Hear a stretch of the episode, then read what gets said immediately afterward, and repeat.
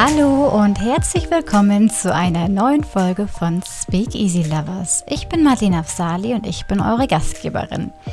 In dieser Folge wird es ein bisschen privat, denn ich habe einen sehr wichtigen Menschen aus meinem Leben eingeladen, und zwar Gina. Ich spreche mit Gina darüber, wie Freundschaften entstehen bei uns Erwachsenen, aber auch bei Kindern, denn damit kennt sie sich besonders gut aus. Viel Spaß bei dieser Folge.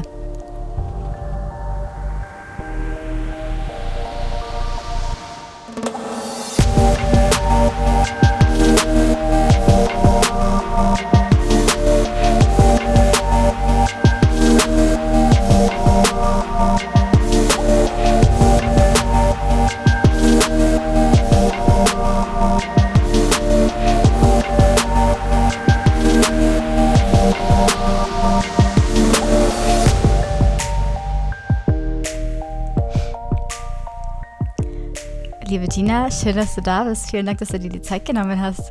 Sehr gerne. Mm, ich habe bei dem Thema Freundschaft natürlich in erster Linie sofort an dich gedacht, weil wir eine sehr besondere Freundschaft haben und mich das auch immer fasziniert hatte, da du mit Kindern arbeitest. Das kannst du gleich nochmal gerne genauer erzählen, was du machst. Ähm, wie das eigentlich bei Kindern ist und wie das so bei uns Erwachsenen ist und wie sich das so über die Zeit entwickelt hat. Und da dachte ich mir, bist du eigentlich die perfekte Interviewpartnerin dafür. Deswegen Richtig cool, dass wir das heute hier gemeinsam aufnehmen können. Was würdest du sagen, macht Freundschaft aus? Also ich persönlich würde sagen, dass eine Freundschaft ausmacht, die Sachen, die man miteinander erlebt, auf jeden Fall und was man dann daraus zieht. Also ich würde jetzt auf uns das sehr stark beziehen.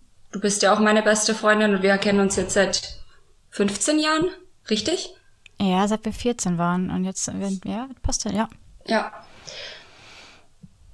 Ich denke, dass unsere Werte und Normen sehr gleich sind und ich glaube, dass das uns wahnsinnig stärkt, weil wir dann eine gleiche Sicht über die Freundschaft haben, die für uns beide wichtig ist. Ja.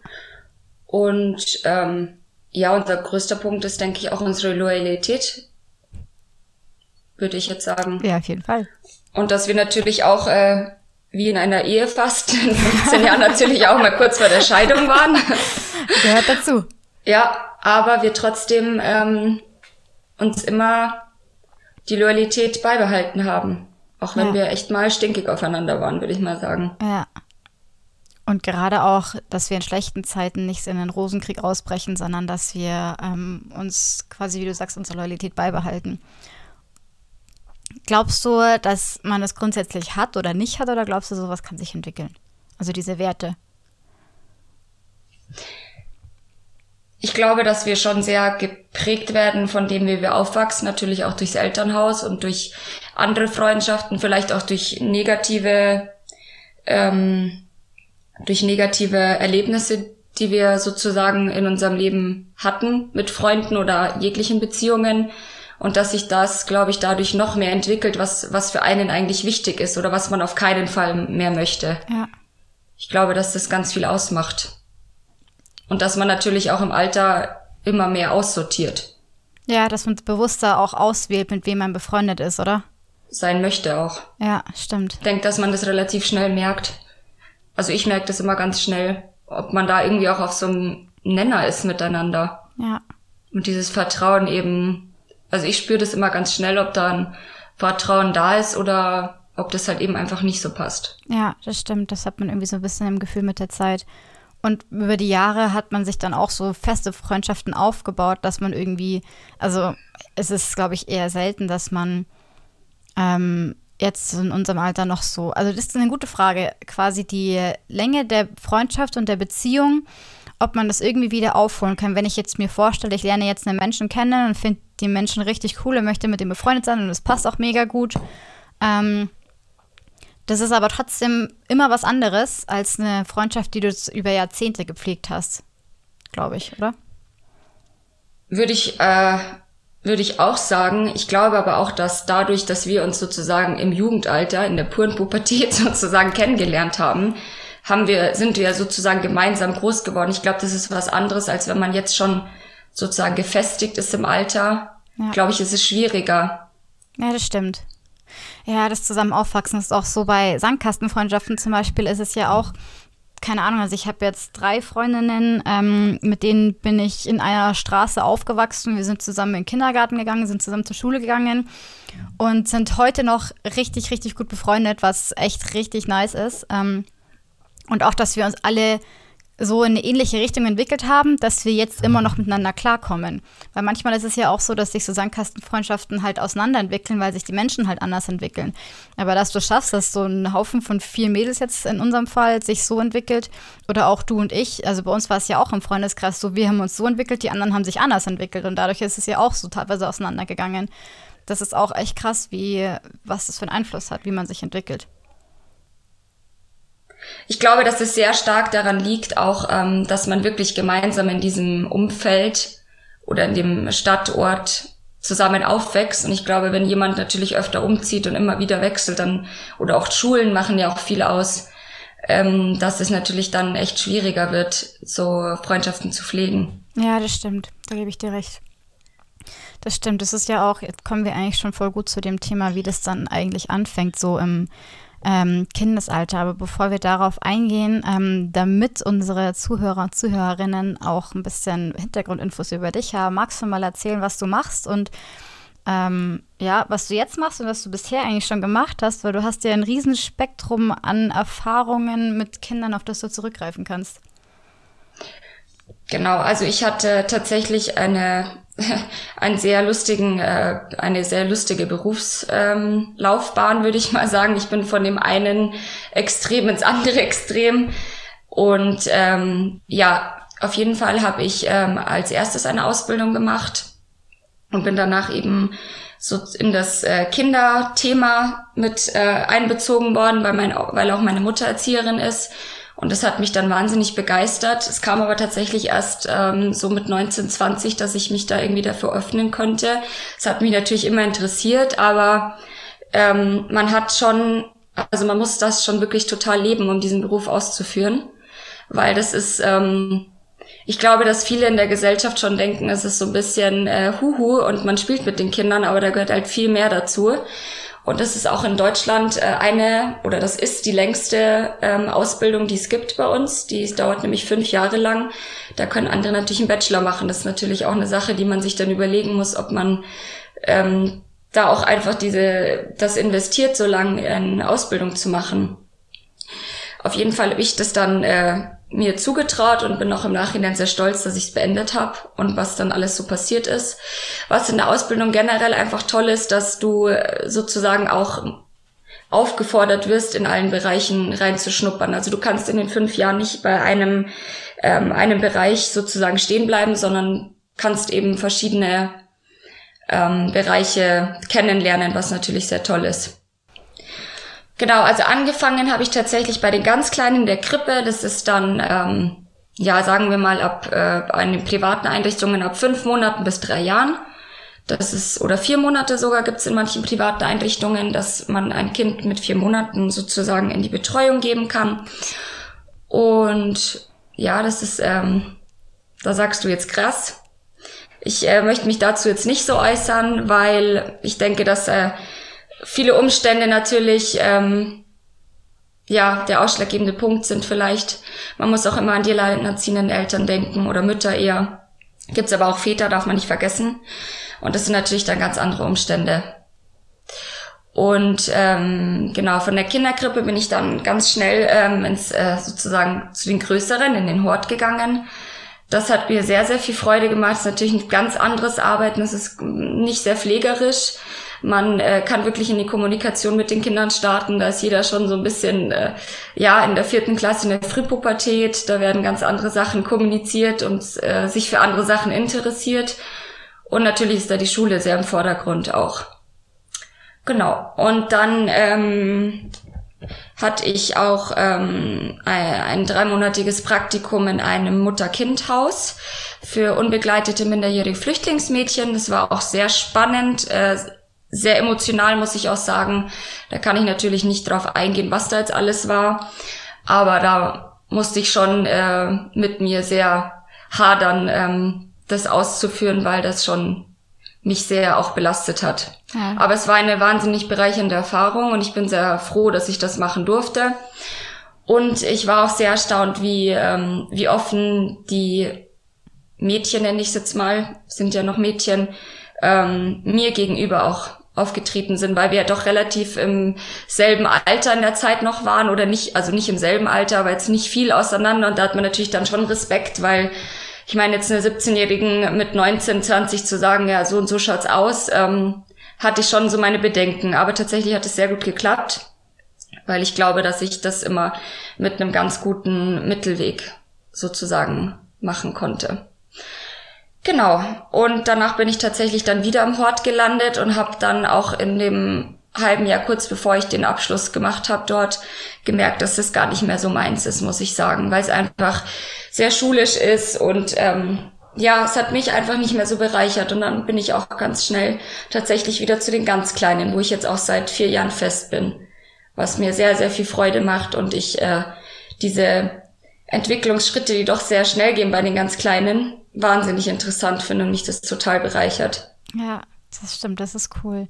Dann hast du ja auch jede Altersgruppe so mitbekommen quasi, also die ganz Kleinen von der Krippe, Kindergarten, Hort und auch Ausnahmesituationen. Wann würdest du sagen, fangen Kinder bewusst an, Freundschaften zu schließen oder sich ihre Freunde auszusuchen? Also ein ganz, ganz genaues Alter kann ich dir nicht benennen, weil natürlich auch jedes Kind so ein Individuum ist und einen eigenen Charakter und eigene Interessen anders und schneller entwickelt. Ich würde sagen, dass es aber mit äh, zwei Jahren so wirklich bewusst losgeht. Also tatsächlich, es gibt auch anderthalbjährige, ist eher seltener, was in meinem Fall jetzt, was ich mitbekommen habe. Ähm, davor spielt man wirklich sehr, sehr für sich. Also man, was ich so interessant finde bei Krippenkindern, dass die wirklich ihr Umfeld, auch wenn da elf andere Kinder um sich rumspringen, total ausblenden. Mhm. Also die sind dann einfach für sich und machen ihr Ding. Was auch immer sie machen und manchmal auch vier Stunden dasselbe. Was echt, äh, wo viele Erwachsene sich wahrscheinlich eine Schnei äh, Scheibe abschneiden ähm, könnten, dass man sich so bewusst auf etwas konzentriert ja. so lange, was total toll ist. Ja, voll, absolut. Genau, und dann ab dem zweiten Lebensjahr ist natürlich hat das Ganze auch mit Freundschaften was mit Sprache zu tun, mit Ausdruck, mit bestimmten Interessen. So finden sich die natürlich auch. Und dann geht das so echt los und dann äh, benennen die sich auch als Freunde und das ist wirklich schon ganz toll. Süß. Ja. Ist es dann so, dass sie, ähm, also ich versuche mich jetzt mal an meine Kindergartenzeit zu erinnern und es war halt tatsächlich so, dass meine Nachbarin, meine Schwester und ich in den gleichen Kindergarten gegangen sind und wir dann auch direkt beste Freunde waren, weil wir halt auch super viel Zeit zusammen verbracht haben. Glaubst du, dass sich diese Freundschaften vielleicht auch entwickeln, weil die Eltern die Kinder halt oft zusammenstecken sozusagen? Äh, Glaube ich schon. Also bei mir zum Beispiel in der Einrichtung ist es so, dass, ähm, dass wir eine sehr familiäre Einrichtung sind. Und man merkt auch, dass die Eltern sich mit den Eltern verknüpfen, um die Kinder sozusagen auch im äh, oder ja, im privaten Bereich, sagen wir es mal so, oder im, nach dem Krippenalltag eben auch sich oft treffen. Und das ist, glaube ich, auch das, was es dann zusammenhält. Und natürlich jetzt im, in meiner Einrichtung gesehen ist äh, schon so eine kleine Community, irgendwie kennt sich auch jeder, weil auch jeder sehr nah miteinander lebt. Und das ist natürlich auch ein großer Vorteil, weil viele Eltern probieren, dass man auch in den Kindergarten gemeinsam geht und viele dann tatsächlich auch in die Grundschule gemeinsam gehen. Cool. Und dadurch ist es natürlich ein super Ausgangssituation, dass sich das auch weiter ja, führt, diese Freundschaft. Genau. Wie ist denn das, wenn die Kinder streiten so? Also ich glaube, dass Kinder vermutlich relativ äh, schnell auch wieder Sachen verzeihen und vergessen, oder? Also ich würde sagen, dass kleine Kinder überhaupt nicht nachtragend sind, weil sie das einfach, weil sie das überhaupt nicht in sich haben und sie auch nicht wissen, was es bedeutet. Ähm, ich stehe sehr dafür ein, dass alle Emotionen gelebt werden sollen bei mir in der Gruppe, weil ich das ganz wichtig finde, das nicht sofort zu unterbinden, weil ähm, das müssen wir ja auch in unserem Erwachsenenleben lernen, dass es auch wichtig ist, mal Nein zu sagen. Ja. Oder auch einfach mal seine Grenzen klar zu setzen. Ja, stimmt. Natürlich gibt's Kinder, denen das viel schwerer fällt. Äh, da bin ich aber wirklich jemand, der dann auch das Kind auffordert oder motiviert dazu, auch mal wirklich laut Nein zu sagen zu dem anderen Kind wo viele sich nicht trauen, die natürlich vielleicht eher introvertierter sind. Dann gibt es auch Kinder, die, wo man schon mit einem Jahr merkt, uh, der ist sehr extrovertiert und lässt sich da nicht die Wurst vom Brot nehmen. Also man merkt die ähm, Individuen ganz schnell eigentlich bei den ganz Kleinen schon. Cool. Und dann, ähm, ja, dann kracht's auch mal zwischen denen und die schreien sich dann so blöd, wie es klingt, auch mal an. Dann ist es aber auch ganz schnell geklärt und dann ist es so, als wenn nichts gewesen wäre. Krass. Und dann geht's weiter mit Spielen. Ja. Ja, genau. Die, also das ist eigentlich die Hauptfreundschaft bei den Kindern so besteht eigentlich aus Spielen, oder? Also jetzt, also die können ja nicht über Probleme reden, so wie wir. Also ich würde sagen schon, dass es hauptsächlich äh, natürlich äh, im Spiel ist, aber man darf nicht vergessen, dass das Spiel so ab zwei Jahren natürlich ins Rollenspiel übergeht. Das heißt, dass sie eigentlich ihr Erlebtes, alles, was sie von Mama und Papa mit zu Hause kriegen, ähm, wo die Eltern auch manchmal sagen, oh, okay, mein Kind erzählt hier alles, ähm, dass sie das in Rollenspielen eben auch verarbeiten Ach, oder krass. ausleben möchten. Und das ist dann immer ganz spannend. Es wird natürlich dann im Kindergartenalter viel extremer ausgelebt, aber diese typische Vater, Mutter, Kind oder auch wenn jetzt äh, die Mama noch mal ein Baby im Bauch kriegt, wird das extrem durchlebt und das Kind lebt es dann in dem Rollenspiel bei uns ganz stark aus. Und dann wird sich natürlich auch unterhalten. Ah, du kriegst ein Geschwisterchen, ja, ich auch. Was ist es denn? ähm, ich werde großer Bruder. Also das ist dann schon ganz mhm. interessant, weil die das dann in dem Rollenspiel sehr stark ausleben. Ach cool, das ist spannend. Mhm. Ja, stimmt, vollkommen richtig eigentlich, ja. End cool, das finde ich schön. Und natürlich auch ähm, tatsächlich, was immer sehr amüsant ist, wo man als äh, Pädagogin auch immer aufpassen muss, äh, spielen die auch uns nach. Das ist immer ganz interessant. Ja? Ja, die nehmen unsere Worte oder wenn jemand schimpft, dann wird es nachgespielt und du denkst dir so, okay, Wahnsinn, ihr hört echt alles. genau, aber das, äh, also jegliche Situation auch im Krippenbereich spielen sie dann auch nach. Ja, Kinder nehmen auch echt alles auf, ne? Das ist richtig krass. Ja. Und dann gehen wir mal, jetzt ist ganz cool, weil wir können das so ein bisschen timeline-mäßig durchgehen, wenn die Kinder dann so in die Schule kommen. Ähm, wenn ich jetzt mal an meine Schulzeit denke, ähm, da hat schon öfter mal gekracht mit den anderen Kindern. Ähm, weil ich relativ unfreundlich war, scheinbar, wurde mir gesagt. Kann ich mir gar nicht vorstellen, aber gut. Ja, würde ich jetzt so nicht unterschreiben. Ein Spaß. Ich war schon, ich war schon, glaube ich, eine kleine Zicke als Kind. Ähm, als Kind?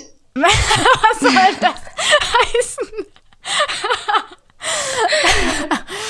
ähm, und dass die Kinder quasi dann so auch so ein bisschen so ausschließlich gespielt haben und dass man halt dann auch echt mal teilweise so ausgeschlossen wurde und solche Sachen und dann auch so gehässige Sachen gesagt wurden. Da erinnere mich dran, dass ich irgendwie, keine Ahnung, immer neue Klamotten hatte, weil mein Papa mir immer gerne neue Sachen gekauft hat, irgendwie vielleicht auch um was zu kompensieren, weil er viel in der Arbeit war, whatever. Ähm, und ich dann immer neue Sachen anhatte. Und dann haben mich die anderen Kinder halt immer so krass geärgert damit. Und ich hatte halt auch immer so ultra auffällige pinke Glitzersachen an, so wo sich jeder denkt, okay, es ist schon echt äh, Aufmerksamkeit. Ähm, suchend. Und ähm, dann hat so eine, so eine Schülerin in der ersten Klasse oder so zu mir gesagt, ähm, die haben mich aber schon wirklich die ganze Woche lang echt hart genervt. Das, daran erinnere ich mich. Und dann hat sie gesagt, warum ich eigentlich immer neue Sachen anhabe. Und dann war ich so angepisst, dass ich geantwortet habe, weil ich keinen Bock habe, immer in so Lumpen rumzulaufen wie du. Und dann hat die Lehrerin eine komplette Intervention gemacht und alle Mädchen aus der ganzen Klasse durften quasi mal sagen, was sie an mir stört. Das fand ich ultra scheiße. Finde ich auch im Nachhinein pädagogisch absolut äh, grauenhaft.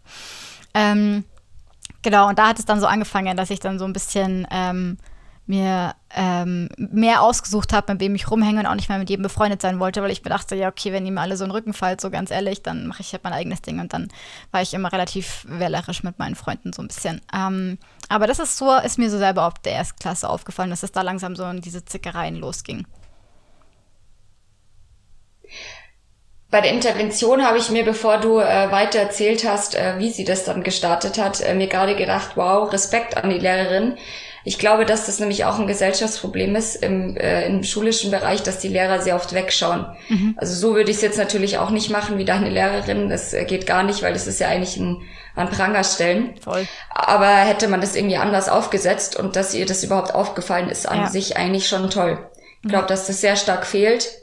Ich glaube aber auch, dass das ähm, generell im Studienbereich wird, also ich, ich empfinde es so, gibt es natürlich auch wahrscheinlich Gegner dagegen, ähm, dass dieses Praktische in Studien total fehlt. Dass du eigentlich als Lehrer nur oder ja auch als Professor total in diesem in diesen Büchern sozusagen verweilst ja. und das irgendwie so abackerst, aber dieses Soziale total fehlt. Das merkt man auch oft irgendwie ähm, bei was was schade ist für die, was, wo ich auch mal eine Kollegin hatte letztes Jahr, die hat Sozialpädagogik studiert. Und sie hat ähm, echt nach einer kurzen Zeit zu mir gesagt, hey, ich bin leicht überfordert, weil dieses Praktische mir total fehlt. Mhm. Weil ich einfach nur in der Uni das so gelernt habe, wie damit umzugehen. Aber das Real Life ist anders und jedes Kind ist ein Individuum und auch jedes Team ist natürlich auch anders. Und jeder Einzelne im Team ist auch anders. Und das ist dann, glaube ich, das, was dann echt dann fehlt. Da müsste man echt mehr in die Praxis eigentlich auch gehen, um eben, wie du sagst, wie deine Lehrerin damals jetzt, natürlich falsch angegangen, aber das überhaupt zu spüren. Ja und nicht einfach irgendwie die Klasse durchzudrücken. Es kann auch sein, dass ich das selber so abgespeichert habe, weil tatsächlich ist es so, dass man Erinnerungen immer subjektiv für sich selber Natürlich. so wahrnimmt. Es kann auch gut sein, dass es gar nicht so einseitig war und ich mich nur gefühlt habe, als würde ich an den Pranger gestellt werden und sie im Endeffekt einfach nur eine Gruppendiskussion geführt hat. Das kann natürlich auch sein. Natürlich. Das ist auch gar nicht so unwahrscheinlich. Ja. ja. Ja, aber jeder nimmt Sachen anders auf, wie du schon sagst. Voll. Ist auch menschlich. Ja. Klar. Und es ist auch, diese Dinge sind auch das, was uns später fürs Leben prägt. Also diese ganzen Sachen, was uns in der frühen Kindheit und auch in der Schulzeit ähm, passieren, auch oft quasi in Verbindung mit anderen Menschen, in Beziehung mit anderen Menschen, prägen unser komplettes Beziehungsempfinden für die Zukunft. Finde ich Auf mega spannend. Fall. Auf jeden Fall. Das finde ich echt super spannend. Ich habe auch das Gefühl, dass es so in der Pubertät bei den Freundschaften irgendwie eher oberflächlich zuging. Also du hattest, also ich hatte schon auch meine engen Freunde und wir waren ja auch, also es war ja auch immer so, man war füreinander da, aber es ging viel um Abenteuer und viel um Erleben und jeder hat auch so ein bisschen sein Ding gemacht. Es war nicht so krass intensiv, wie es jetzt heute ist. Es war mehr so auch wieder dieses in Anführungsstrichen spielerische, wie es als Kind war, nur halt quasi so, wie man als Jugendliche halt gespielt hat im Sinne von Feiern. Ich glaube aber auch, dass äh, das, was ich ja an den, an den kleinen Kindern bei mir so liebe, dass die einfach so unverdorben sind, so blöd wie es klingt. Das sind wir ja, das meine ich nicht im negativen Kontext, aber jeder von uns nimmt natürlich gewisse äh, alles von der Gesellschaft auf. Man wird total geprägt. Man ist auch irgendwie in so einem Leistungsdruck. Man will irgendwie dazugehören. Man passt sich dem an. Man, man traut sich, glaube ich, auch oft gar nicht so selber der zu sein, der man vielleicht sein will, weil man will ja irgendwie dazugehören. Und wenn man so klein ist, dann interessiert es einen überhaupt nicht. Und auch nicht, ähm, wie man aussieht, äh, wie viel man wiegt, ähm, was man anhat, ähm, welche Marke. Das ist alles total uninteressant. Und das, glaube ich, kommt aber halt dann wirklich schon ab dem, ja, tatsächlich manchmal im Kindergarten schon, dass da natürlich auch mit Mobbing und Ausschließen und ähm, jeder muss mal auch seine Rolle finden. Das ist natürlich auch ganz spannend, weil jeder will auch irgendwie seine Position finden und dann gibt's schon so die Alpha-Kinder oder ja, Alpha-Teenager dann irgendwann und die sehr Introvertierten bleiben vielleicht manchmal auch auf der Strecke und sind irgendwie vielleicht uncooler, nur weil die da nicht so laut sind. Es ist schon auch irgendwie alles ähm, spannend, aber auch ziemlich gemein. Ja, man sagt ja immer, Kinder können so grausam sein. Ja, das weil sie, sie gar nicht wissen und auch gar nicht bewusst sind, weil sie gar nicht wissen, was sie eigentlich gerade so sagen und machen so. Ähm, und das auch überhaupt nicht einschätzen können, was das auslöst, wenn sie jetzt zum Beispiel zu einem anderen Kind sagen, boah, du bist voll fett oder boah, du bist voll hässlich. Total. Ich glaube nicht, dass die das bewusst machen. Ich glaube, dass sie es ähm, oft tun, um äh, dazuzugehören und andere das natürlich feiern auch so, auch so krass, das andere, also was das für eine Gruppendynamik ist, dass das von anderen gefeiert wird, dass es, dass es cool ist irgendwie. Also ja, weil du halt mutig bist, so. denke ich. Also bist du ja theoretisch nicht, aber so, boah, der hat sich jetzt mal getraut, was zu sagen, der ist aber cool. Mhm. Und, trau und ich glaube auch, dass dann natürlich dieser psychologische Beigeschmack da ist, würdest du dich zu jemandem, der so strong ist in der Klasse, so ein bisschen, nicht der Obermobber würde ich sagen, aber der, der so immer die Schnauze ja. offen hat, Würdest du dich trauen, dich gegen ihn zu stellen, wenn du nicht so bist? Nein, du willst lieber dazugehören und eigentlich so mitschwimmen. Ja. Ich glaube, dann ist diese Dynamik und dieses Problem, was sich dann ergibt, dass viele auch dann eben sich da auch nicht einsetzen würden. Ich glaube, das kommt dann erst später. Ja. Erst schaust du es dir ziemlich lang an. Auch, dass du selber nicht zur Zielscheibe wirst, wenn du dich quasi jetzt dagegen stellst. Ja. Weil du könntest ja dann der sein, der zu den Uncoolen hält. Ja. Aber das willst du nicht sein. Ich glaube, das ist wahnsinnig komplex und ist ganz, ganz schwer, ähm, wenn du gerade so ins Jugendalter Pubertät kommst, sich da so zu finden. Wie war das bei dir? Also ich muss sagen, ich habe nie gemobbt. Auf das jeden wird Fall. auch niemand von sich jetzt zugeben. Nein, Spaß. Nee, habe ich tatsächlich nicht. Glaube ich dir. Ist nicht das Wesen ich, dafür. Ähm, habe aber tatsächlich, also ich habe sehr, sehr oft die Schule gewechselt, aber ich muss sagen, dass ich effektiv in meinen ganzen Schulen das nicht mitbekommen habe mit Mobbing. Cool. Auf einer Schule tatsächlich, aber das war eher nicht Mobbing, das war wirklich Gewalt, aber es war auch ein, ja, sozial äh, schwache Umfeld, mhm. diese Schule, auch wo sie stand. Und das ist natürlich auch wahnsinnig interessant. Besonders in München, da fährst du drei Kilometer in eine andere Richtung und denkst, du bist in einer anderen Welt.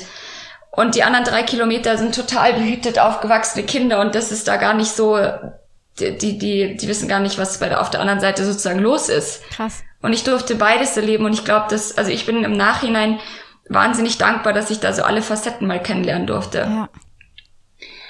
Und ähm, zu dem Punkt, um eigentlich zurückzukommen, ich hatte nie Probleme, mich in irgendwelche Gruppen zu finden. Ich bin, wie du weißt, sehr extrovertiert. Ja. Ich finde mit jedem ein Gespräch.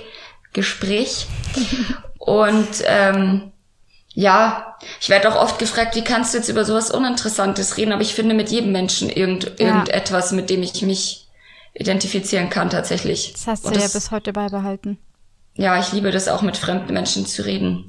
Wie gesagt, in der Schulbahn ist es oder auch im Kindergarten, da bin ich erst sehr spät hin in, in den Kindergarten. Ähm, es ist mir aber nie schwer gefallen. Cool. Ich hatte immer Freunde, aber natürlich weißt du als Kind dann irgendwann, okay, das Umziehen ist irgendwie normal und deswegen habe ich mich da auch jetzt gar nicht so reingesteigert in die Freundschaften, ja. weil ich wusste, dass es dann eh demnächst wieder weitergeht. Aber hast doch immer schnell wieder neue Freunde gefunden. Ja. Ja. Cool. Aber da sind wir zurück beim Sandkastenthema, sowas wie du jetzt hast mit den dreien, mhm. hätte ich nicht aufbauen können, weil dadurch, dass ich immer wieder diesen Abbruch hatte, ja. war das natürlich nicht möglich. Ja, Aber ich finde es nicht schlimm. Also ist halt einfach so. Ja, nee, vollkommen okay.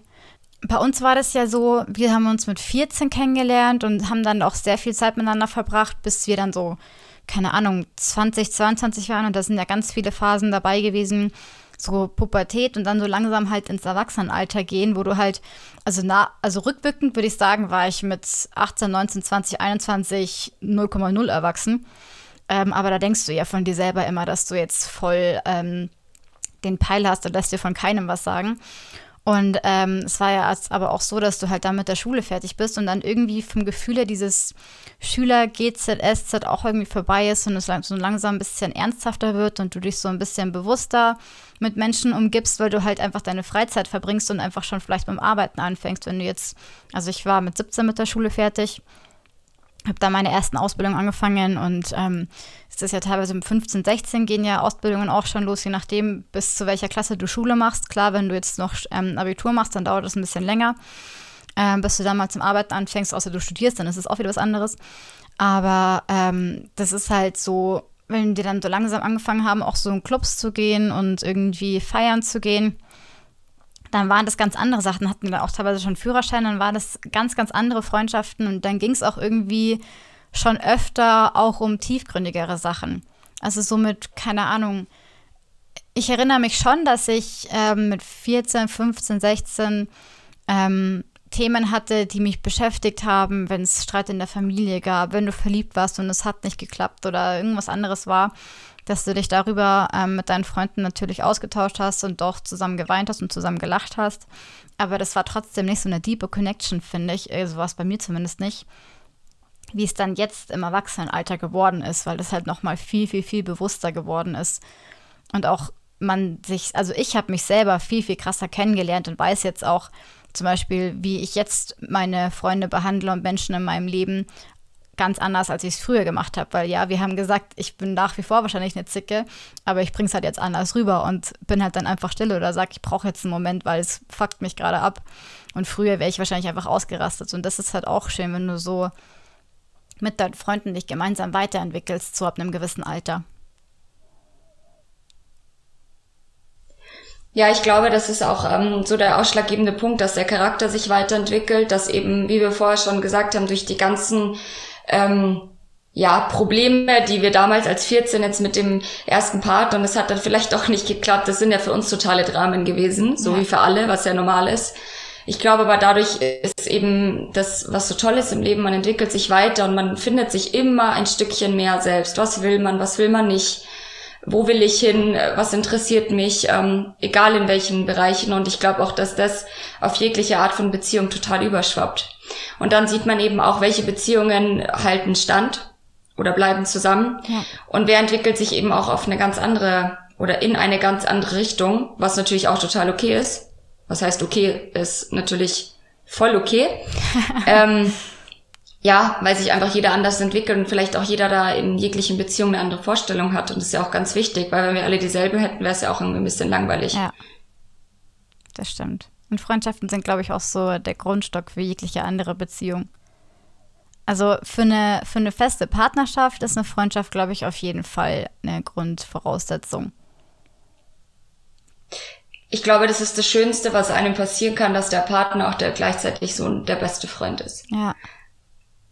Und für. So eine gute Mischung einfach. Ja, definitiv. Also, ich könnte mir halt nicht vorstellen, mit einem Menschen, deswegen heißt es jetzt zum Beispiel auch bei so unverbindlichen Beziehungen, wie jetzt zum Beispiel das gängige Freundschaft Plus, nennen wir es jetzt mal, heißt es Freundschaft Plus. Und was auch immer recht lustig ist dabei, ist zu sehen, dass bei Freundschaft Plus oft eigentlich nur Plus vorhanden ist und gar nicht viel Freundschaft. Dass es eigentlich nur so ein Alibi-Begriff ist für wir verstehen uns gut und wir haben Sex, aber ähm, sind wir wirklich Freunde? Also kann man wirklich sagen, wir hängen rum und machen gerne was zusammen oder ist es eigentlich nur Sex? Weil, also da habe ich die Erfahrung gemacht, wenn es jetzt um Freundschaft Plus ging, dass ich mir auch manchmal gedacht habe, also wo ist jetzt das, das Freundschaft in diesem Plus hier? Also keine Ahnung. Ähm, und das ist, Aber würdest, ja? würdest du nicht auch sagen, dass vielleicht dann ähm, nach einer gewissen Zeit die Emotionen vielleicht dazukommen und das einfach schwieriger macht? Wenn du jetzt befreundet bist und miteinander schläfst? Ja, dass doch irgendeiner dann mal was entwickelt und dadurch sich das alles verschwert. Also ich, ich persönlich aus meiner Erfahrung glaube ja, dass Menschen, die ähm, befreundet sind und miteinander eine gewisse Intimität teilen, das machen, weil sie beide bloß bis zum gewissen Punkt bereit sind, Intimität zu teilen. Und deswegen stelle ich mir das unproblematisch vor, weil ich glaube, sobald einer von den anderen, einer von beiden oder einer von mehreren was anderes will, muss er zwangsläufig sowieso weiterziehen. Weil ich glaube, dass ähm, diese Art von Beziehungskonstrukt daher kommt, ähm, dass die Menschen einfach nur bis zum gewissen Punkt etwas von sich teilen möchten und halt eben auch nur eine gewisse Enge an Intimität zulassen möchten. Und ähm, deswegen glaube ich, du kannst trotzdem verliebt sein und kannst trotzdem ähm, das Gefühl haben, dass der Mensch dir wichtig ist und eine enge Verbindung haben, ohne ähm, zu sagen, wir müssen das jetzt abbrechen, weil ich bin zu sehr verliebt in dich. Das glaube ich ist eher, wenn du verschiedene Beziehungsvorstellungen hast, wenn du selber merkst, irgendwie will ich doch eine feste Beziehung, so mit allem drum und dran, typisch monogam, ähm, egal ob heteronormativ oder äh, homosexuell, völlig egal oder wie auch immer polyamorös. Aber dass du halt sagst, du willst dieses feste Commitment ähm, und der andere halt sagt, das möchte ich nicht. So, dann glaube ich, ist es natürlich problematisch, aber das hat, glaube ich, nichts damit zu tun, dass es von Haus aus schwierig ist, wenn man befreundet ist, Sex zu haben, weil ich glaube, dass es, wenn es so passiert, meistens auch so ist, dass es beide in dem Sinne auch so wollen. Nee, ich meinte auch nicht von Anfang an, sondern dass sich das dadurch entwickeln kann, in dieser Zeit. Ja. Ja, glaube ich schon. Also klar, wenn du viel Zeit verbringst und so, glaube ich schon, dass sich das entwickeln kann, weil du ja sagst, wie du sagst, man entwickelt sich ja selber sowieso weiter. Und vielleicht merkt man dann im Laufe dieser gemeinsamen Zeit, dass man doch mehr möchte. Ähm, es kann ja auch sein, dass beide das merken oder alle das merken, die beteiligt sind und sich dann das Ganze in eine andere Richtung bewegt. Oder man merkt halt eben so, ja, okay, ähm, jetzt ist es irgendwie so, dass es für den einen halt völlig, der Sex völlig emotional getrennt ist von jeglichen Gefühlen und der andere Mensch halt sagt, für mich ist es aber absolut Hand in Hand. So, ähm, da muss man aber, glaube ich, ehrlich zu sich selber sein, am allermeisten. Weil jemand anderes kann das schlecht für einen einschätzen und beurteilen und von vornherein oder auch währenddessen irgendwie klarstellen, sondern ich glaube, da muss man einfach selber ehrlich zu sich sein und sich immer wieder fragen und reflektieren, tut mir das gut, ist das das, was ich will oder verarsche ich mich gerade selber? Natürlich gibt es aber dann auch die Möglichkeit, oder was heißt die Möglichkeit, kenne ich jetzt eine Situation, dass natürlich dann beide auf einmal doch sich so füreinander ja. in, für eine Beziehung entscheiden. Das ist natürlich dann auch ganz schön. Ja, voll, absolut. Gibt's alles. Es gibt ja auch die, dass, dass du voll verliebt bist in einer Beziehung und dann entwickelt sich so, dass der eine auf einmal merkt, der will doch alleine sein. Keine Ahnung, gibt's ja auch in jede Richtung. Also du hast ja nie eine Garantie für irgendwas und du kannst ja nie von Haus aus von vornherein vorhersehen, wie sich was entwickelt. Deswegen glaube ich, ist es am schlausten einfach, ähm, das zu genießen, so wie es ist. Es ist ja auch ein ganz interessanter Unterschied, warum es in Freundschaften so leicht ist und in Liebesbeziehungen so dramatisch. Weil in Freundschaften, ähm, da, also jetzt zum Beispiel in unserer Freundschaft, ich habe 100% die Sicherheit, dass ich, ähm, dass das Ding super fest und stabil ist und dass egal wie sehr wir uns streiten oder anzicken, was echt nicht oft passiert, ähm, dass eine Lappalie ist und aber der Grundstock auf jeden Fall stimmt und weiterhin stimmen wird. Und wenn wir uns beide entwickeln, wir auch immer uns reflektieren und miteinander darüber sprechen, wie wir uns gerade entwickeln. Und dann sagen, hey, da und da hast du dich so und so entwickelt und guck mal, wie du in dem letzten Jahr auf den Punkt gekommen bist und wie auch immer, sodass du halt irgendwie das immer offen kommunizierst, Hand in Hand gehst und auch irgendwie immer weißt, wo der andere im Leben hin will. Und ich weiß zum Beispiel, wie du dir dein Leben vorstellst. Ich weiß mir, wie ich mein Leben mir vorstelle und welche Rolle wir gegenseitig in unserem Leben spielen können. Aber ich glaube, da sind wir wieder beim Thema, ähm, ja, wie nenne ich sich, ausziehen, reflektiert sein, dass wir wirklich in unserer Freundschaft das extrem ernst nehmen mit dem Ernstsein und Offensein. Ja. Ich glaube, dass das schon natürlich dann auch wieder was damit zu tun hat, wie man aufgewachsen ist, dass wirklich manche Themen trotzdem irgendwie vielleicht man selber sich denkt, boah, ist ein Tabuthema, obwohl ich dem anderen so vertraue. Ja. Und das gibt's halt bei uns irgendwie eigentlich gar nicht. Und das hat sich natürlich auch immer mehr gefestigt und ich glaube, dadurch ist das auch einfach so stabil, weil irgendwie wirklich alles sozusagen rausgehauen wird. Ja. Ich glaube auch, das macht sehr viel ähm, aus, wie sehr du den anderen kennst und wie sehr du es schaffst, den anderen dazu zu bringen, sich so offen zeigen zu wollen. Weil das hat ja sehr, sehr viel mit Vertrauen zu tun und auch, dass du den anderen Menschen nicht verurteilst für egal, was dieser Mensch dir sagen wird. Und das sind alles Sachen, das fällt in der Freundschaft leichter und sollte aber eigentlich, also ich kenne es jetzt aus meiner Beziehung, wo ich zum ersten Mal sagen kann, dass das da auch so ist, dass es eine Freundschaft als Basis hat, wo du dich wirklich traust, das zu sagen, was in dir vorgeht und nicht die Reaktion bekommst, dass was mit dir nicht stimmt, sondern eine offene, aufrichtige Reaktion bekommst und einfach eine Reflexion, wie der andere sich halt auch damit fühlt. Und das, ja, einfach so sein kannst, wie du bist. Ja, voll. Und das ist ultra wichtig. Und in Freundschaften ist es ja oft so, dass du so sein, kann, wie du sein, sein kannst, wie du bist. Und das ist auch, das hat letztens eine andere Freundin zu mir gesagt, ähm, als es eben darum ging, warum man eigentlich so in Partnerschaften oft nicht so ist, wie man wirklich ist oder sich vielleicht teilweise verstellt oder Angst hat, eben aus Able Angst vor Ablehnung oder so. Ähm, und dann hat sie gesagt, aber das Tolle ist ja, so wie du bist, lieben dich deine Freunde ja. Und es gibt ja Menschen, die dich für den Menschen lieben, der du bist. So, also es ist ja nicht so, als wärst du nicht liebenswert, sondern wenn du so bist, wie du wirklich bist, dann bist du ja eine absolute Granate. So, deswegen sei doch einfach so, wie du bist. Und das finde ich ist ein ganz schöner Ratschlag, weil das tatsächlich so ist. Ähm, und das finde ich ist auch eine Grundvoraussetzung für eine Freundschaft, wie du vorher, wie wir über Werte gesprochen haben, dass Loyalität sehr wichtig ist, dass du quasi den anderen hinter dem stehst, auch wenn der andere mal Scheiße baut. Ähm, und das heißt aber nicht, dass du alles kommentarlos akzeptierst, sondern unter vier Augen kann man sich immer sagen, hey, das, das war echt scheiße, aber nach außen hin stehe ich halt zu dir, weil das ist ein Thema, das geht nur uns beide was an zum Beispiel. Oder irgendwas, was du gemacht hast, was ich nicht in Ordnung finde, das kläre ich dann mit dir. Aber das erzähle ich nicht wem anders, dass ich das scheiße fand, sondern sag halt einfach so, sie wird ihre Gründe gehabt haben, Punkt. Das hat halt wieder auch was mit Emotionen zu tun, dass man sich da selbst so steuern kann, positiv gesehen. Ja. Um dann nicht irgendwie vor versammelter Mannschaft oder so in, ja, einem WhatsApp-Chat oder was auch immer, manchmal, wo wirklich Sachen irgendwie noch größer gemacht werden, als sie sind, ja. Sondern sich auch einfach mal zurückzunehmen und zu denken, okay, jetzt äh, nehmen wir das mal so an, gegenseitig und ja. dann unter vier Augen. Ja. Ich glaube, das ist dann auch so eine Emotionssteuerung, was dir aber auch wert sein muss. Ja, genau. Vollkommen richtiger Satz, was es dir wert sein muss, weil es ist krass anstrengend, seine Emotionen im Griff zu haben. Es ist Übungssache. Und in dem Moment, wo eigentlich du innerlich hochkochst, wie du sagst, muss es dir wert sein, diese Beziehung. Zu schlucken mal. Ja. Tatsächlich, ja. das einfach mal aufzunehmen, anzunehmen und sich denken, okay, wow, das äh, triggert mich jetzt ganz schön, aber jetzt äh, lassen wir es mal gut sein und dann kann man das auf einer guten Basis klären. Ja.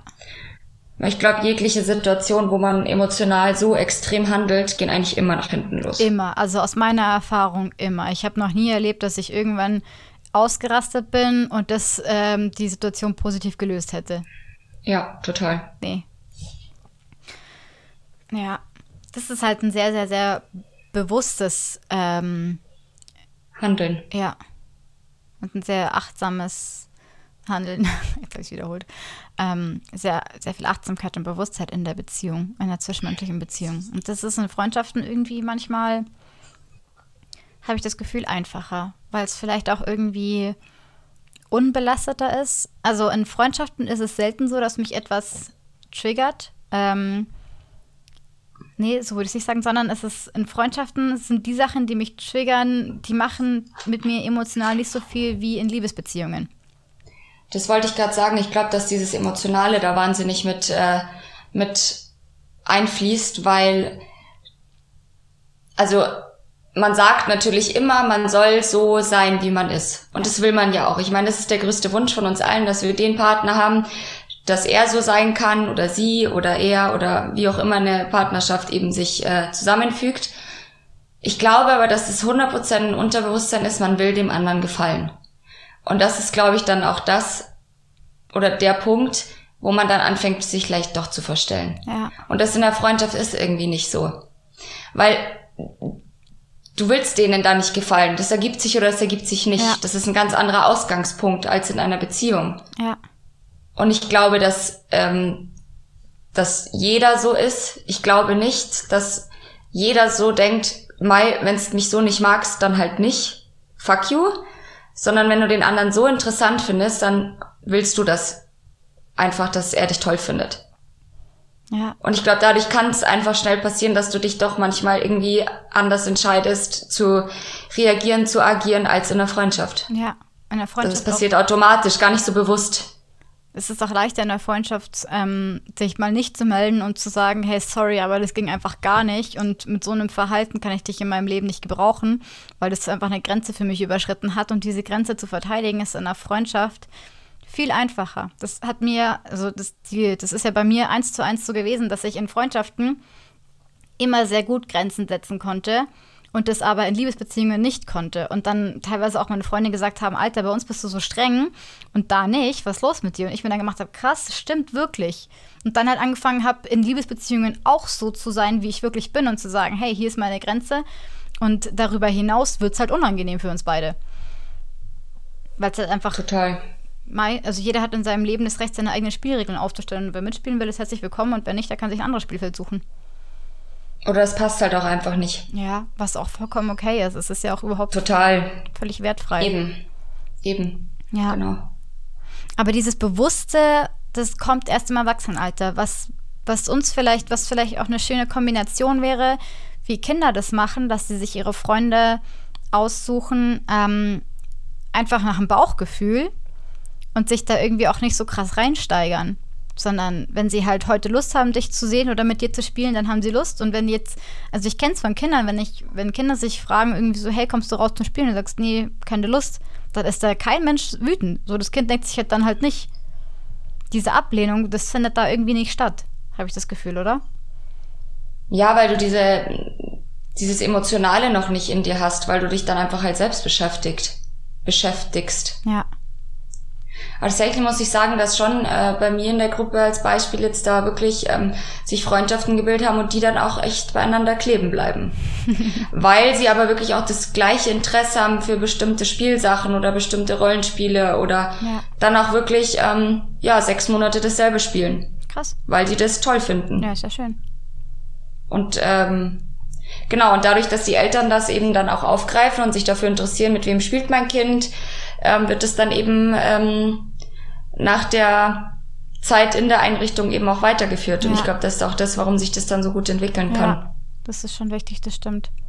Und da können wir uns echt ähm, so ein bisschen was abschneiden, dass es einfach so ein bisschen unvoreingenommener sein darf. Und einfach generell können wir uns so viel von Kindern abschauen. Das ist einfach, die sagen halt auch, was sie denken. Ne? Wenn sie dich scheiße finden, dann sagen sie auch, dass die dich scheiße finden. Ja, das sagen sie auch. Also ich finde dich jetzt blöd oder ich will auch nicht mehr dein Freund sein oder so. Ja. Aber uns würde das als Erwachsene total treffen, wenn jemand sagt, ich will jetzt nicht mehr mit dir befreundet sein. Und ein Kind denkt sich halt, ja gut, dann heute nicht. So, die denken gar nicht weiter. ja, so, oder jetzt vielleicht für eine Stunde nicht. Aber ja. wir können ja dann nach dem Mittagessen schauen, ob es wieder klappt. so, und dann ist es dann auch so. Ja. Also dieses bewusste Aufnehmen oder dass man als Erwachsener oder als, ja, Jugendlicher dann das so aufnimmt und irgendwie sich auch total verletzt fühlt. So, ja. ähm, das ist noch gar nicht ausgeprägt so. Dann wäre das vielleicht auch gar nicht so gut, wenn wir uns von den Kindern so viel abschauen würden, wie du sagst, weil das würde uns als Erwachsene total treffen, wenn wir so straight miteinander reden würden. Ja, und Kinder sind einfach straight und ähm, machen ihr Ding und äh, ja, eben am nächsten Tag oder zwei Stunden später ist irgendwie die Welt anders. Ja. Und es ist alles, was aber eigentlich auch so total für diese schöne Unschuld spricht, dass, dass man einfach nicht nachtragend ist. Es ist einfach so. Ja. Man nimmt das jetzt irgendwie nicht böse. Man, das Schöne ist auch, dass sie sich da überhaupt nicht damit beschäftigen im Kopf. So, was, die will nicht mehr meine Freundin sein. So, okay, dann halt nicht. Ja. Aber später vielleicht wieder. Und da wird dann natürlich auch nicht drüber geredet. Also, klar. Ja. Ich frage halt nicht, warum warst du vorher so blöd oder so. Nee, dann kommt halt vielleicht auch irgendwie äh, bei den Kleinen, die jetzt noch nicht so gut reden können, Schulilung zum Beispiel. und äh, dann sagt der andere okay und dann ist das irgendwie auch wieder gegessen. Ja, was auch schön ist. Ja, voll. Nachtragend sein, glaube ich, bringt generell sowieso nichts. Nee. Muss man aber ich auch glaube, lernen. Muss man auch, ja. ja. Ja. Das stimmt allerdings. Ja, ist richtig. Weil ich glaube, es ist ein Unterschied, ob du nachtragend bist oder ob du lange verletzt bist. Was natürlich die Mischung macht. Ja, ich glaube auch. Also, nachtragend bist du nur, wenn du verletzt bist, eigentlich. Ja, oder es hat da was mit falschem Stolz zu tun, dass du einfach denkst, nee, das kann ich mir jetzt nicht sagen lassen. Ego-Problem auch. Ja, genau. Obwohl es halt ja. eigentlich tatsächlich emotional nichts mehr mit dir macht. Einfach aus Prinzip, du sagst, nee, das finde ich jetzt immer noch scheiße von dir, bin ich jetzt immer noch sauer auf dich. Also ich bin ja total äh, der Meinung, dass in äh, jeglicher Art von Beziehung äh, Ego keine Rolle spielen Und sollte. Stolz sagst du immer, gell? Stolz hat nichts zu suchen. Ja. ja. Weil es bringt dir nichts. Es ist einfach nur Eigenhass, den du dir aufsetzt oder eigene Wut, mit der du dann letztendlich leben musst und der andere eigentlich gar nicht rafft, was jetzt dein Problem ja. ist. Also natürlich kann der andere schon verstehen, warum du vielleicht jetzt da jetzt irgendwie dich drüber aufregst, aber letztendlich frisst es sich nur selber auf und äh, du machst äh, mehr mit dir selbst. Ja. Und auch dieses typische, dieser typische falsche Stolz, wenn es eine Auseinandersetzung gab, dann auf den anderen zuzugehen, auch wenn man selber immer noch bei seiner Ansicht ist und immer noch sagt, ja, keine Ahnung, ich finde immer noch, dass ich sozusagen im Recht bin. Aber mir ist unsere Beziehung wichtiger, als Recht zu haben. Und deswegen scheiße ich halt drauf und sage halt, hey, keine Ahnung, können wir das irgendwie einfach beiseite schaffen. Das erfordert schon viel Stärke, finde ich. Also manchen Total. Menschen fällt es leicht, dir fällt es zum Beispiel super leicht. Für mich ist es extrem schwierig. Ich muss mich da immer bewusst quasi äh, mir das bewusst machen und sagen, hey, nee, das ist mir jetzt wichtiger, dass wir uns vertragen, als dass ich da jetzt irgendwie ähm, meinen Stolz da jetzt irgendwie verteidige. Aber da hast du dich ja auch schon sehr weiterentwickelt, finde ich. Dankeschön, ja. Dank deiner Hilfe. ich glaube wirklich, Leute bleiben dann da sehr lange hängen in dieser Situation und steigern sich da sehr rein. Das ist halt wirklich so. Weil eine totale Verletzung da ist. Ja. Aber ich glaube, wenn man das da mal ablebt, dann lebt sich's auch leichter. Aber zum Beispiel mit einer anderen Freundin war es so, ähm, da ist auch was vorgefallen und da war ich, die erste Reaktion war eine total rationale, friedfertige. Und dann ist es halt weiter eskaliert und dachte ich mir so, okay, dann fick dich halt, dann halt nicht. Und dann war ich ja wirklich auch extrem, also wenn dann der Punkt so überschritten ist, wo ich mir denke, ich habe mir jetzt größte Mühe gegeben, das friedlich zu lösen, dann bin ich halt auch extrem, ähm, ja, doch nachtragend, extrem so, dass ich halt sage, ja, nee, also sorry, aber dann halt nicht. Und dann kam aber auch von der anderen Seite lange nichts. Und als dann aber was kam, da war es auch dann wieder in Ordnung. Da hat man sich langsam, aber wirklich langsam angenähert. Weil da kannst du nicht herkommen und sagen, du sorry, okay, passt schon. Sondern dann braucht es auch eine langsame Annäherung wieder. Aber das ist auch jeder anders. Da bin ich jetzt zum Beispiel so. Ich brauche dann eine langsame Annäherung und das so langsam wieder Vertrauen aufbauen. Und dann hat es auch wieder gepasst. Und jetzt ist es eine wunderbare Freundschaft und es war eine Bereicherung und eine Entwicklung für beide, weil, also für die andere Person mehr als für mich. Aber ähm, man hat halt einfach gemerkt, dass es durchaus etwas ausmacht und gerade in Beziehungen auch, wie man streitet und wie man sich wieder verträgt und das irgendwie auch so ein bisschen eine Freundschaft ausmacht, die Streitkultur und wie man eben Konflikte löst. Wie du schon sagst, Konflikte löst. Ich glaube, dass, ähm, dass viele das äh, gar nicht, ähm, ja, Konflikte lösen muss man lernen. Definitiv. Tatsächlich. Und ich glaube, dass viele ähm, Konflikte gar nicht, äh, also das können die gar nicht, dass es wahnsinnig schwer fällt und dass jegliche Art von, von allein nur einer Diskussion für manche so ein Ausmaß ist und es ist schon ein Streit, eine völlige Überforderung ja. und ein totales Tabu. Und für andere ist es so, hey, wir diskutieren nur, was ist gerade los mit ja, dir so? Ja, echt so. Und äh, andere das überhaupt nicht, ähm, ja, gar nicht so aufnehmen können. Ja, gar nicht so ertragen können, wenn da so eine Disharmonie ist, ja. Weil da gerade eine Meinungsverschiedenheit ist. Aber eine Meinungsverschiedenheit an sich ja noch nichts per se Schlechtes ist, sondern es ist einfach eine Meinungsverschiedenheit. Und dann ja, für die andere Person dann eben vielleicht schon. Für die ist es sehr einschneidend. Deswegen bin ich doch immer so hinterher, dass äh, ich auch bei den Kleinen so wirklich die ermutige, dieses Nein zu sagen und auch irgendwie sich so sich selber zu stehen. Und ja. dann auch wirklich die ähm, das auch aussitzen lasse. Weil natürlich gibt's schon auch ähm, Kinder so mit kurz vor drei, die dann natürlich auch sich an uns wenden und sagen, hey, der hat mich geärgert. Oder das fand ich jetzt blöd oder der hat mir das weggenommen. Und ich sag halt dann, dann hol's halt zurück. Ja. Ja, aber mm, und so. Aber ich äh, zwinge sie fast in diese Situation und du merkst aber danach, wie stolz sie sind, dass sie dann letztendlich sich das eben zurückgeholt haben oder es tatsächlich durch eine, ja, nennen wir es Kommunikation gelöst haben. ja, eine Kommunikation, die wir uns so nicht vorstellen können natürlich, ähm, nicht wie bei Erwachsenen. Und äh, letztendlich spielen sie dann auch wieder miteinander und dann ist irgendwie alles gut. Aber man merkt einfach, dass sie dann echt stolz äh, sind ähm, und sich dann High Five abholen ja. und sich denken, cool, das habe ich selber gemacht, ich ja. brauche eigentlich gar keinen. Voll schön. Ich glaube auch, dass mit jedem Konflikt, den man meistert, den man erfolgreich meistert, das Selbstvertrauen auch wächst und dass auch die Beziehungen steckt. Das heißt ja immer, ähm, dass es wichtig ist, dass man streitet und Konflikte lösen kann. Die Frage ist nur, wie du Konflikte löst. Wenn du ständig streitest ähm, und aber nicht vorankommst, dann ist das nicht gesund. Dann ist es einfach nur scheiße und nervig. Wenn du aber ähm, wenn verschiedene Konflikte hochkommen und du die meisterst und darüber hinaus wächst und daraus lernst und auch die andere Person so kennenlernst, dass du vielleicht auch ein bisschen deuten kannst, wie die Körpersprache und die Gestik ist. Also das ist ja zum Beispiel jetzt bei mir ganz eindeutig, wenn ich den hier mache, meine Arme verschränke und zuhöre, dann weiß jeder von denen, die mich gut kennen, dass ich jetzt sehr genau aufpasse, was du sagst, weil es mich sehr treffen könnte und ich dann sehr wütend werden könnte. So. Ähm, oder wenn, wenn jemand irgendwie total oft nachfragt, dann weißt du halt auch so, hey, war das jetzt okay, war das jetzt schlimm, dann weißt du auch, dass der, das, also wenn du jemanden kennst, so jetzt bei uns jetzt zum Beispiel andersrum, bei dir merke ich auch sofort, wenn jetzt irgendwie was gerade im Unargen ist, weil du jetzt irgendwie total oft frägst oder keine Ahnung, oder wenn auch gar keine Antwort mehr kommt oder halt so von der Stimmlage her oder so.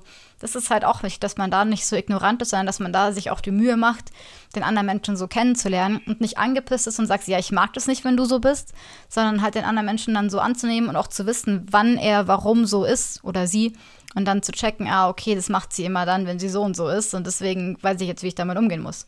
Ja, weil es halt wieder diese ähm, gegenseitige Achtsamkeit und Wertschätzung. Ja. Wenn du die auch nicht so bewusst nimmst, dann glaube ich, fällt es dir auch schwer, den anderen irgendwie so ein bisschen verstehen zu wollen. Da sind ja. wir wieder beim Wollen. Ja.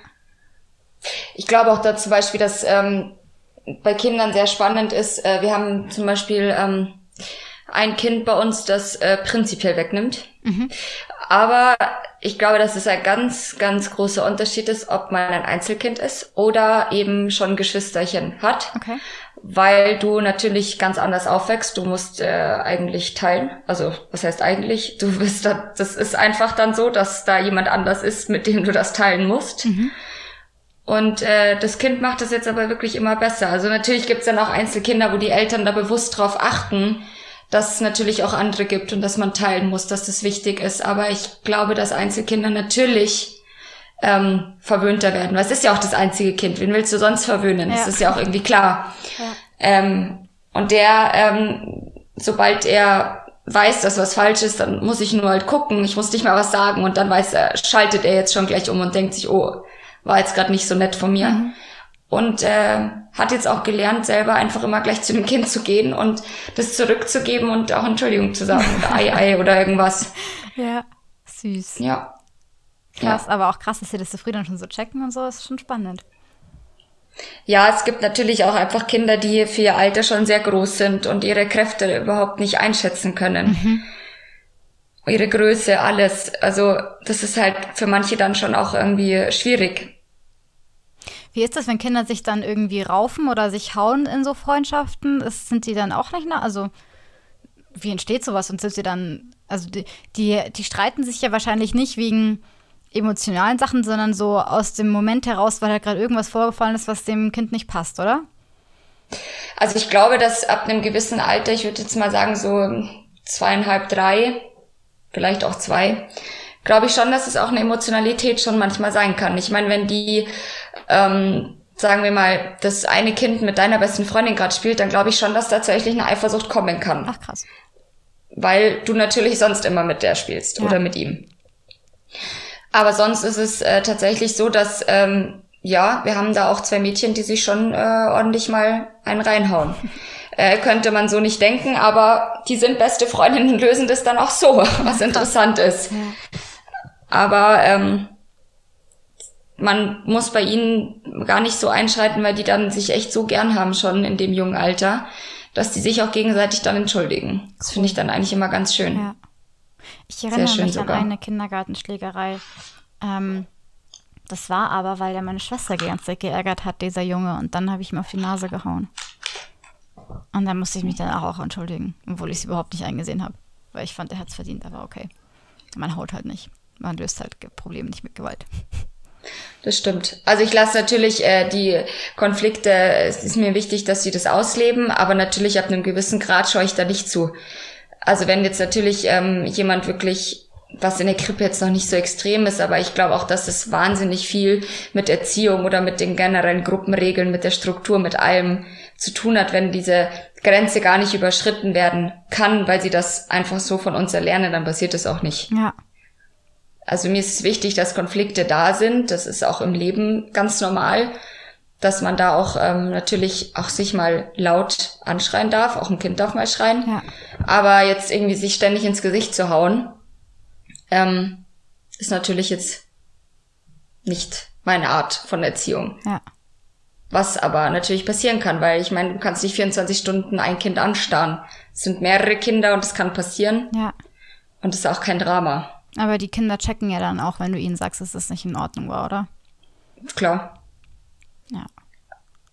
Und äh, das, was dann im Nachhinein äh, rauskommt, dass man vielleicht jetzt äh, in dem äh, Spielbereich dann erstmal für eine Stunde nicht spielen darf, finden sie extrem blöd, dass sie es dann beim nächsten Mal eigentlich nicht riskieren oder ja. keine Lust drauf haben. Weil natürlich äh, folgt aus der eigenen Situation dann auch, ich nenne es jetzt mal Strafe. Es ist keine Strafe, so wie jetzt, dass ich ein Kind auf den Stuhl setze und es muss da bleiben. Es hat eine Konsequenz. Ja. Und äh, Kinder finden Konsequenzen extrem blöd. Das feiern die nicht so. Nicht nur Kinder, die meisten Erwachsenen finden Konsequenzen auch extrem blöd. Weil wenn du nämlich Konsequenzen hast, dann musst du Verantwortung übernehmen und das finden die meisten Leute ziemlich scheiße. Das stimmt, aber man muss auch ganz klar sagen, dass die Kinder einer ganz anderen Situation ausgesetzt sind als wir Großen. Wir können dann einfach gehen. Ja. Oder uns bei jemand anderen anrufen und auskotzen ja. oder keine Ahnung, sonst was ja, machen. Aber die sind ja und die sind halt trotzdem da in der Situation drin und müssen es aushalten. Ja. Das ist halt schon was anderes. Ja. Aber es ist eigentlich viel besser, wenn man die Situation einfach mal aushalten muss und einfach dann mal durch muss und einfach mal. Total, man lernt ja auch was draus. Ja. Dass das eigene Handeln Konsequenzen hat, zum Beispiel. Total. Das ist mir ja auch in, in, in diesem, in meinem ganzen Beruf so wichtig, dass ich ähm, den Kindern was mitgeben möchte, aber ich möchte nicht, weil ich weiß, dass ich die Macht habe, das ausnutzen. Das finde ja. ich ganz, ganz schlimm. Ja. Äh, zum Glück habe ich das äh, bei mir nicht und auch wir alle im Team arbeiten nicht so. Aber die Kinder sind uns komplett ausgeliefert. Das muss schon auch irgendwie, das ist natürlich jedem bewusst eigentlich, wenn man mal so drüber nachdenkt. Ja. Deswegen bin ich sehr für, ich bin, würde ich sagen, sehr streng, also auf jeden Fall. Aber es muss auch immer eine gute Mischung von den verschiedenen Pädagogen in der Gruppe geben. Und wenn jetzt alle in eins Extrem oder alle in den anderen Extrem sind, dann wird es nie was. Also das ist immer gut, eine eine gute Mischung zu haben sozusagen. Aber ich äh, respektiere jeden dieser Kinder und bin halt sehr wertschätzend. Ja.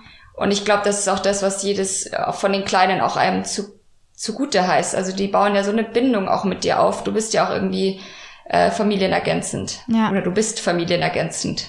Auf jeden Fall. Ja, stimmt. Das merken die auch, wie du ihnen gegenüber gesonnen bist, glaube ich. Also Kinder spüren das ja total, ob du jetzt ihnen gegenüber, ob du sie schätzt und ob sie sich bei dir ernst genommen fühlen oder ob sie das Gefühl haben, dass sie bei dir völlig machtlos und hilflos sind. Da wurde ich mal äh, letztes Jahr gefragt, ja, ähm, hast du denn nicht Angst, wenn du ähm, zu äh, in, im nächsten Jahr zu deinem Team so streng bist oder zu Kindern, dass die dich vielleicht nicht mögen. Tatsächlich habe ich die Angst nie, weil ich äh, weil ich da ganz bewusst arbeite und äh, das auch total oder total dahinter stehe, wie ich arbeite, weil ich glaube, dass wenn du, egal ob klein oder groß, einen total einen Weg gehst und auch jeder weiß, wie weit du gehen kannst oder eben auch nicht, bis ich dann eben so oder so reagiere, dann ist es eigentlich für jeden äh, eine super Ausgangssituation, weil auch jeder weiß, wo er sich da so bewegt. Ja. Und letztendlich bewegen wir uns dann alle gemeinsam und das ist ja auch das, was es dann eigentlich auch ausmacht. Ja. So jeder kann sich entfalten, jeder wird so genommen, wie er ist. Und natürlich gibt's trotzdem eine Regel und Struktur, was für alle extrem wichtig ist, besonders für die Kinder. Also ohne das würde das alles überhaupt nicht funktionieren. Ja, das glaube ich ist auch super, super, super schwierig, ähm, bei Kindern diese Strenge walten zu lassen, weil du liebst sie ja und sie sind so süß und du willst ja, dass sie dich mögen. Und dann halt so streng zu sein, weil du halt weißt, es ist besser, weil sie Struktur brauchen und sie testen ja ihre Grenzen auch wahrscheinlich extrem aus. Natürlich, das ist ja auch ganz normal. Ich meine, äh, es geht dann auch los, dass jede Grenze aussetzt, dass die Trotzphase kommt, dass all diese Situationen aufkommen. Und ähm, ja, auch mal irgendwie im Supermarkt oder auf der Straße sich irgendwie hingeschmissen wird oder rumgeschrien wird. Ja. Ähm, aber das lasse ich natürlich auch durchgehen. Das ist ja auch wichtig, dass die Emotion mal rauskommt. Und äh, ich bin da natürlich äh, so und denke mir, okay, wenn das jetzt gerade die innere Emotion ist, die das Kind jetzt gerade ausleben muss, dann ist das auch okay. Aber es passiert wirklich sehr selten. Und äh, ich glaube, dass diese, diese Mischung zwischen sehr streng, aber wahnsinnig cool, das äh, entspannt meine Kinder total. Ja. Weil eigentlich wissen, dürfen sie doch alles machen, aber das, was sie nicht dürfen, machen sie halt auch einfach nicht mehr. Ja. Und so ist irgendwie eigentlich jeder glücklich. Ja, Struktur, das hilft schon. Also es ist ja. ja auch einfach diese, also Menschen, nicht nur Kinder, Menschen brauchen Grenzen, damit sie wissen, wie sie sich wann, wo, wie verhalten können, sollen, dürfen. Ähm, und Menschen testen auch gerne Grenzen aus, nicht nur Kinder. Und das ist so wichtig in zwischenmenschlichen Beziehungen, Grenzen zu setzen, die eigenen Grenzen zu verteidigen, die Grenzen von anderen zu respektieren. Und ähm, ja, also man kann sich, es, man kann super viele schöne Parallelen schlagen und man kann da echt ähm, stundenlang, ich könnte mit dir jetzt noch stundenlang weiterreden, was wir sowieso wahrscheinlich auch mal machen, machen werden, nur dann ohne Mikrofon, ähm, weil wir tatsächlich wahnsinnig viel immer zu reden haben. Das ist ein richtig, richtig, richtig schöner Podcast gerade gewesen, eine richtig schöne Episode, wie ich finde, weil wir das richtig schön rund mitgenommen haben. Vielen Dank, Tina, dass du dir die Zeit genommen hast. Anything left to say? Möchtest du noch was loswerden? Ich habe mich sehr gefreut, bei dir sein zu dürfen. Und ich fand es sehr interessant und sehr schön. Und äh, ja, vielleicht gibt es ja noch eine zweite Folge. weil es ja eh noch so viel drüber zu reden gibt. Das auf jeden Fall. Vielen Dank. Das war mein Interview mit Gina über Freundschaften. Ich hoffe, es hat euch gefallen. Wenn euch der Podcast gefällt, freue ich mich, wenn ihr ihn mit euren FreundInnen teilt und auch gern mal bei Steady vorbeischaut unter steadyhq slash speakeasylovers.